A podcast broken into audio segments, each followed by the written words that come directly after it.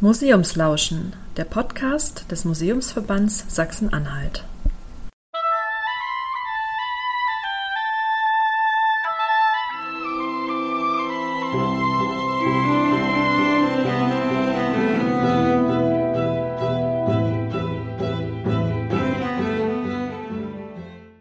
Schreibe alles mit Maß Namentliches Arbeiten. Zum Thema Hören im Museum sind wir diesmal zu Gast bei der Bismarck Stiftung im Bismarck Museum Schönhausen. Bismarck auf der Walze. Wir hören die echte Stimme von Otto von Bismarck, konserviert auf einer Wachswalze. Katja Gostek erklärt uns im Museum, was er sagt und wie das Museum arbeitet. Friedrich Mohr am 7. Oktober 1889. Die Foto und voller die Zeit. When we live that way, king. They hold his head in his hand because they could not see. Rotbahn, Rotbahn. Nein, die Sachen sind so. Man muss man mit dem Waffen her durch ein Gebilde gewesen und leer. Grausam,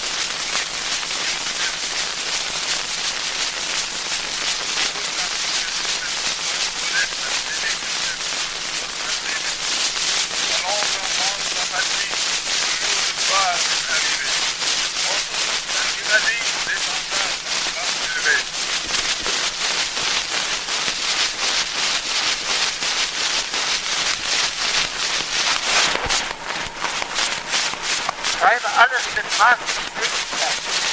Namentliches Arbeiten. Dann aber auch das Essen.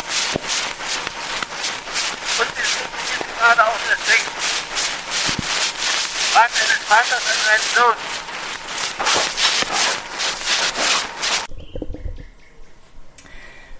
Das war ja eine spannende, rauschende Aufnahme. Wo haben wir die gehört? Wo gibt es diese Aufnahme auch live und in einem Museum zu hören? Das ist die Stimme Otto von Bismarcks und ähm, ja, es rauscht so sehr, weil sie auf einer Wachswalze, einer Phonographenwalze festgehalten wurde. Die können sich unsere Gäste im Foyer des Schönhauser Bismarck Museums an einer Medienstation anhören. Und dort befinden wir uns auch gerade. Und ja, mein Name ist Katja Gostek, ich bin die Museumspädagogin der Otto von Bismarck Stiftung Schönhausen. In Schönhausen gibt es eine Bismarck-Stiftung und ein Bismarck-Museum. Wie kommt Schönhausen zu Bismarck? Oder anders, was hat Bismarck mit Schönhausen zu tun? Ähm, Schönhausen ist der Geburtsort Otto von Bismarcks und ähm, ein Bismarck-Museum in Schönhausen hat eine lange, wechselvolle Geschichte. Es wurde im Jahr 1891 erstmals eingerichtet im zweiten Herrenhaus der Bismarck-Familie. Und ja, im Grunde noch zu Lebzeiten ließen Bismarck und seine Familien darin all die zahlreichen Geschenke unterbringen, die er aufgrund seiner Verdienste um die Reichsgründung aus ja, im Grunde allen Schichten der deutschen Bevölkerung und aus dem Ausland erhalten hatte, unterbringen und damit eben auch der Öffentlichkeit zugänglich machen. Dieses alte Museum bestand erstmal bis 1945, dann wurde es geschlossen und die Bestände auf, also in den Folgejahren auf verschiedene Museen der ähm, DDR verteilt. Das Gros der Objekte kam nach Wernigerode in das sogenannte Feudalmuseum und wurde dort zunächst eingelagert. Das Museum, so wie es die Gäste heute vorfinden, wurde im Jahr 1998 neu eröffnet. Und als Ausstellungsort wählte die Gemeinde Schönhausen diesmal den verbliebenen Restflügel des sogenannten Herrenhauses 1. Also die Bismarck-Familie hatte zwei Herrenhäuser am Ort und dieses Herrenhaus 1 ist das ältere, ist das Geburtshaus Otto von Bismarcks und das, worin er auch einige Jahre lang gewohnt hat. Ähm, das Haus selber steht nicht mehr. Das ist gesprengt worden 1958 im Rahmen einer NVA-Übung. Aber der besagte Flügel hat eben überlebt und der beherbergt heute das Museum. Der Kernbestand ist auch immer noch der gleiche. Das sind die Geschenke, die er erhalten hat. Allerdings ähm, ist die Sammlung heute stark reduziert, unter anderem aufgrund einer Restitution ähm, der Bismarck-Familie im Jahr 2016. Aber die Stücke, die heute noch da sind, gehören ähm, zum Eigentum des Landes Sachsen-Anhalt und werden deshalb auch hier bleiben. Das ist ja total spannend. Also ich kann sehen, was Bismarck äh, geschenkt bekommen hat. Ähm, und Sie haben gerade schon gesagt, das gehört jetzt dem Land Sachsen-Anhalt. Ist das Land Sachsen-Anhalt dann auch Trägerinstitution dieses Museums oder ist das ein bisschen anders? Ähm, das Museum wird seit 2007 im Rahmen einer Kooperationsvereinbarung zwischen dem Land Sachsen-Anhalt, dem Landkreis Stendal und der Gemeinde Schönhausen betrieben. Und ein weiterer Kooperationspartner ist die Otto von Bismarck Stiftung. Das ist eine überparteiliche Politiker-Gedenkstiftung des Bundes. Der Hauptsitz ist in Friedrichsruh bei Hamburg. Und seit, seit diesem Jahr, also seit 2007, obliegt ihr auch die wissenschaftliche Leitung des Bismarck-Museums in Schönhausen. Ähm, ja, was ist die Stiftung? Wie alle sieben Politiker-Gedenkstiftungen des Bundes hat auch die Bismarck-Stiftung den Auftrag, das Leben und äh, Wirken des wichtigen deutschen Staatsmannes wissenschaftlich zu erforschen und historisch-politische Bildungsarbeit an den Orten zu machen, die eng mit dem Leben und Werk ähm, der jeweiligen politischen Persönlichkeit verknüpft sind. Ähm, ja, im Falle Bismarcks ist das Friedrichsruh, also der Sterbeort Otto von Bismarcks und seit 2007 eben auch Schönhausen als Geburtsort. Partiebildungsarbeit steht bei allen Politiker-Gedenkstiftungen des Bundes, also auch bei uns in Schönhausen, unter dem Motto Biografien erzählen, Geschichte entdecken. Ja, und Geschichte entdecken können wir auch akustisch, wenn wir ähm, dieses Hörbeispiel vom Anfang, diese äh, historische Tonaufnahme anhören. Da entdecken wir ja gleich doppelt was Historisches, ein historisches Medium und äh, eine tradierte Stimme. Also was haben wir da gehört? Wer spricht da? Von wann ist die Aufnahme? Welche Technik liegt da zugrunde? Welches Medium haben wir? Ähm, warum sind das verschiedene Sprachen, die wir da gehört haben? Also ich habe ganz viele Fragen dazu. Was können Sie uns dazu erzählen? Also das, was wir da eben gehört haben, waren zwei Stimmaufnahmen aus dem Jahr 1889 auf einer Phonographenwalze. Die erste Stimme die, also womit die Aufnahme beginnt, die gehört Theodor Wangemann. Er ist es, der die Sprachaufnahme einleitet mit Friedrichsruh am 7. Oktober 1889. Theodor Wangemann ist damals der Agent und Aufnahmeleiter von Thomas Edison, ähm, dem US-amerikanischen Erfinder des Phonographen. Und die zweite Stimme, die darauf folgt, gehört dem damaligen Kanzler des Deutschen Kaiserreichs Otto von Bismarck. Das ist die einzige Stimmaufnahme, die von ihm gemacht worden ist, soweit wir wissen. Und dass sie gemacht worden ist, das war auch äh, lange bekannt. Es gab nämlich damals eine internationale Berichterstattung darüber. Lediglich der Verbleib dieser Wachswalze, ja, war ungeklärt. Heute wissen wir, sie befand sich im Depot des Thomas Edison National Historical Parks in New Jersey. Das muss man sich vorstellen als großen Museumskomplex mit den Werkstätten, Laboratorien und auch dem Wohngebäude des berühmten Erfinders. Und dort wurde die Walze neben 20 anderen Aufnahmen in einer ja ganz ungenau beschrifteten Holzkiste ähm, aufbewahrt, die bereits Ende der 1950er Jahre gefunden wurde. Ähm, aber es gelang erst 2011, die Aufnahmen von zwölf dieser Walzen ja, im Grunde zu digitalisieren und damit auch Otto von Bismarck zu identifizieren. Das ist ja super spannend. Also wir haben ähm, Bismarck auf einer Wachswalzenaufnahme aus den USA. Können Sie uns mehr erzählen, äh, wie ist es zu dieser einzigen äh, Tonaufnahme Bismarcks gekommen? Genau, wie kam nun Otto von Bismarcks Stimme auf die Walze? Und zwar hat der damalige Reichskanzler am 7. Oktober 1889 Besuch bekommen auf seinem Gut äh, Friedrichsruh bei Hamburg und zwar von Theodor Wangemann.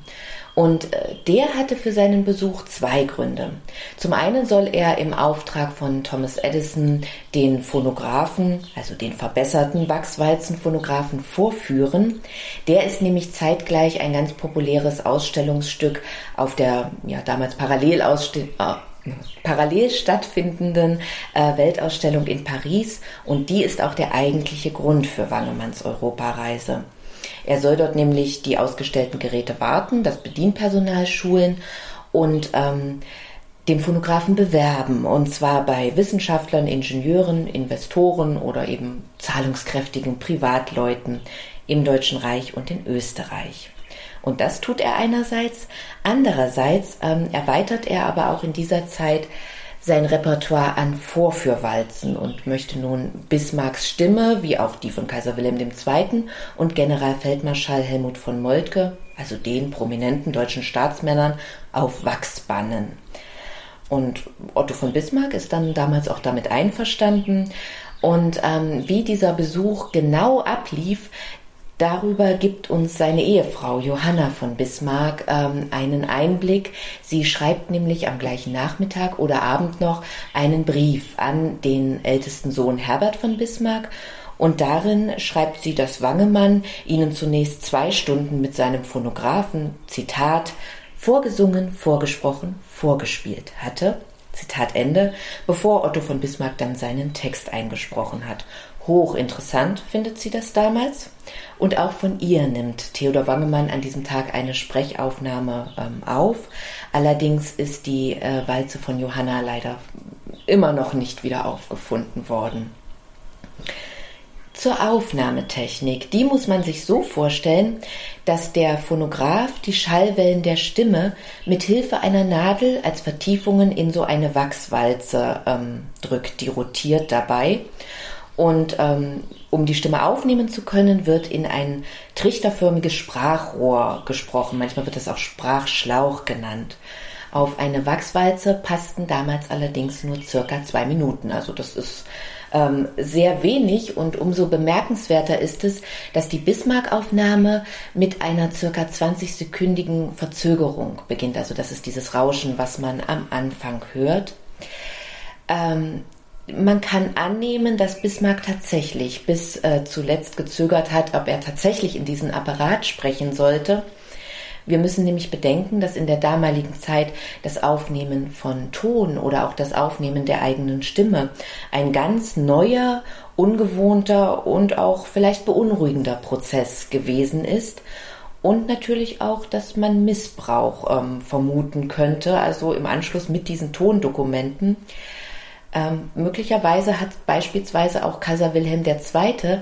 deshalb eine Stimmaufnahme abgelehnt. Also er wollte nicht in dieses Gerät sprechen. Stattdessen werden die Stimmen von drei seiner Kinder aufgezeichnet. Und zwar die des siebenjährigen Kronprinzen Wilhelms, des sechsjährigen Eitel Friedrichs und des fünfjährigen Adalberts. Das heißt, es gibt nicht nur von Bismarck ähm, eine Aufnahme, sondern auch von den Kaiserkindern, nicht aber vom Kaiser, weil wir doch mit einer gewissen Technik, ähm, ja nicht Feindlichkeit, aber mit so einer Skepsis äh, gegenüber dieses Mediums auch ähm, rechnen müssen für die Zeit. Ja, ist möglich. Also soweit ich weiß, hat er sich äh, selbst einen Phonographen gekauft, aber er wollte eben äh, nicht einsprechen, weil vielleicht auch nicht ganz klar war, was passiert danach mit diesen Walzen. Also in, in welchem Zusammenhang werden sie verwendet. Und ähm, auch von Otto von Bismarck erwartet Wangemann ja eigentlich eine Grußbotschaft an die Deutschen im In- und Ausland. Ähm, das macht Bismarck nicht. Er rezitiert stattdessen die Texte verschiedener Lieder und endet mit einigen Worten an seinen ältesten Sohn Herbert. Ähm, also er beginnt mit der ersten Strophe eines amerikanischen Volksliedes, vermutlich als Gruß an Thomas Edison. Dann folgt der Anfang einer Ballade von Ludwig Uhland. Im Anschluss dann die lateinischen Anfangsverse eines äh, sehr alten und bekannten Studentenliedes sowie Zeilen aus der französischen Marseillaise. Ähm, es ist für uns heute nicht so wirklich ersichtlich, aus welchen Motiven Bismarck ähm, gerade diese Texte ausgewählt hat. Aber die Verse in englischer, deutscher, lateinischer und auch französischer Sprache zeigen uns ähm, noch einmal das äh, sehr große Fremdsprachentalent, was dieser Politiker hatte und ebenso auch seine kulturelle Verortung. Der letzte Teil der Aufnahme ist dann ein wenig besser zu verstehen. Also es ist anzunehmen, dass Theodor Wangemann die Sitzhaltung Otto von Bismarcks korrigiert hat. Ähm, und das sind eben, das ist diese Grußbotschaft an Herbert von Bismarck. Ähm, hier ist vielleicht der Hintergrund der, dass Wangemann den Bismarcks von seinen Reiseplänen erzählt hat durch Europa und ähm, ja in dem Zusammenhang erwähnt hat, dass er Herbert von Bismarck einige Wochen später diese Aufnahme auch persönlich vorspielen konnte. Was sagt Bismarck zu seinem Sohn? Er rät ihm, Maß zu halten und Sittlichkeit zu wahren. Beim Arbeiten, vor allem auch beim Essen und Trinken. Ähm, da Otto von Bismarck gerade in diesen Kontexten selbst kein Mann des Maßhaltens war, ist gerade dieser Textteil vermutlich mit einem Augenzwinkern zu verstehen. Das ist ja spannend, vor allem zu denken, dass wir ein, eine Bismarck-Aufnahme mit einem Augenzwinkern zu verstehen haben und dass äh, schon äh, in Bismarcks Zeiten die Sorge vor Missbrauch von ähm, Aufnahmen, also von Tonaufnahmen, da war, ähm, verbindet die Zeit ja dann doch ganz stark mit, mit unserer, wo wir eben das Zitieren aus dem Kontext gerissener ähm, Aussagen von Politikerinnen ja durchaus als Phänomen auch kennen. Die spannende Arbeit ähm, hier vor Ort äh, in Schönhausen in der Bismarck Stiftung ähm, ist auf jeden Fall ein Besuch wert, ein Erlebnis wert und hier im Foyer kann man Bismarck auch hören, richtig? Richtig, ja. Da kann man sich die Tonaufnahme anhören, auch nochmal mitlesen, was er eigentlich sagt, weil wie gesagt, aufgrund des Alters und ähm, der Aufnahmeart ist es natürlich sehr verrauscht. Ähm, aber das ist, gehört oder ist ein Teil ähm, der vielen Dinge, die man sich hier in Schönhausen angucken kann. Das Bismarck Museum selber ist ja Teil eines historischen Gebäudeensembles. Ähm, das heißt, man kann hier anhand der Gebäude und Gebäudeüberreste sehr schön nachvollziehen, wie der Gutshof dieser landadligen Familie von Bismarck mal ausgesehen hat. Beispielsweise das erste Gebäude, auf das unsere Gäste treffen, wenn sie hierher kommen, ist das ehemalige Gärtner- und Inspektorenhaus der Familie. Das steht am Eingangsbereich zu der alten Gutsanlage und beherbergt heute die Touristeninformation, den Museumsempfang, einen äh, Veranstaltungsraum, den ersten Ausstellungsraum und unsere Büros. Das Museum ist dann nur ein paar Schritte weiter und befindet sich am ähm, ja, am Eingang zu einer historischen Parkanlage. Diese barocke Anlage gehörte auch zum Gut der Familie und stammt wie die Gebäude aus der Zeit in etwa um 1700. Und genauso sehenswert ist auch die ähm, romanische Dorfkirche hier in Schönhausen, St. Marien und Willebrod. Die ist auch unmittelbar nebenliegend hier auf dem Kirchberg. Und Otto von Bismarck ist dort im Jahr 1815 getauft worden und schon seit dem 16. Jahrhundert hat die Familie von Bismarck das Kirchenpatronat inne und sie haben am Innenausbau und der Innenausgestaltung der Kirche ganz viele Spuren hinterlassen, die man auch heute noch ähm, sich anschauen kann. Das heißt, neben dem akustischen gibt es ja auch eine ganze Menge visuell zu entdecken. Genau. Vielen Dank, Frau Gostek, und ähm, dann hoffe ich, dass wir einige Gäste nach Schönhausen locken können. Ich danke Ihnen. Einer der wichtigsten deutschen Politiker des späten 19. Jahrhunderts spricht auf der einzigen von ihm überlieferten Tonspur in Fremdsprachen und Zitaten. Katja Gostek vom Bismarck-Museum in Schönhausen hat erklärt, warum dem so ist und was sich sonst noch von Bismarck auf der Walze lernen und ableiten lässt. Vielen Dank fürs Zuhören bei Museumslauschen, dem Podcast des Museumsverbands Sachsen-Anhalt.